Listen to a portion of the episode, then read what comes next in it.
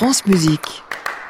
Bonjour Thierry. Bonjour Jean-Baptiste. Cap à l'ouest aujourd'hui? Cap à l'ouest, oui. Je vous ramène chez vous, même à Nantes, une ville dont le seul nom, j'en suis sûr, ravivera quelques souvenirs familiaux et musicaux. Et ça tombe bien parce que c'est justement de musique et de famille que nous allons parler ce matin avec l'opération Ça va mieux en le chantant. Alors rassurez-vous Jean-Baptiste, il ne s'agit pas d'un programme de thérapie collective pour gilets jaunes en colère, mais d'un dispositif d'action culturelle parfaitement dans l'air du temps. Imaginé par Alain Assurance pour ponctuer sa première saison à la tête d'Engênante Opéra, il prend la forme de cinq concerts participatifs animés par les 28 chanteurs du cœur de l'institution et étalés sur l'ensemble de l'année. Chaque rendez-vous au cours duquel les spectateurs sont appelés donc à intervenir pour chanter de grands airs du répertoire lyrique, mais aussi de la musique populaire, s'accorde autour d'un thème, des sujets souvent un brin provocateur. Les prochains concerts tourneront ainsi non sans humour autour d'une question aussi épineuse que récurrente chez les choristes, celle de la justesse. Alors à qui s'adressent vraiment ces concerts participatifs?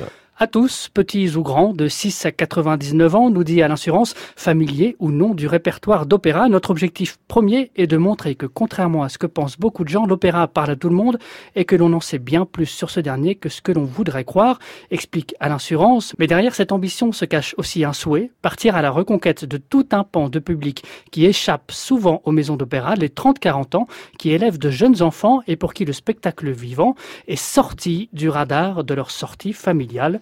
La première session de Ça va mieux en chantant, en octobre dernier, a touché environ 300 spectateurs par concert, sachant que chaque concert est répété deux fois, à 18h et 20h, à Nantes, mais aussi à Angers et enfin à l'Opéra de Rennes. Comme vous le savez peut-être, ce dernier mutualise sa programmation avec celle de l'Angers-Nantes Opéra. Est-ce qu'il faut se préparer euh, particulièrement pour ces concerts?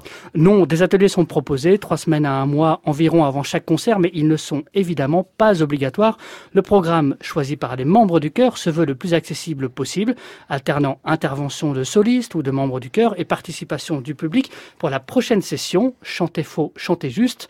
Le programme ira ainsi de Ticket to Ride des Beatles, entonné par une soliste à la manière d'une cantatrice anglaise du XVIIIe siècle, nous promet à l'assurance, au cœur des marins du vaisseau fantôme de Wagner, repris par la foule. On donne les dates Donc les prochains concerts, le 5 décembre à Rennes, le 6 à Angers et le 7 à Nantes. Et on peut même donner la date des prochains ateliers pour préparer donc la troisième session. Ce sera le 12 janvier à Angers et à Nantes. À réécouter sur francemusique.fr.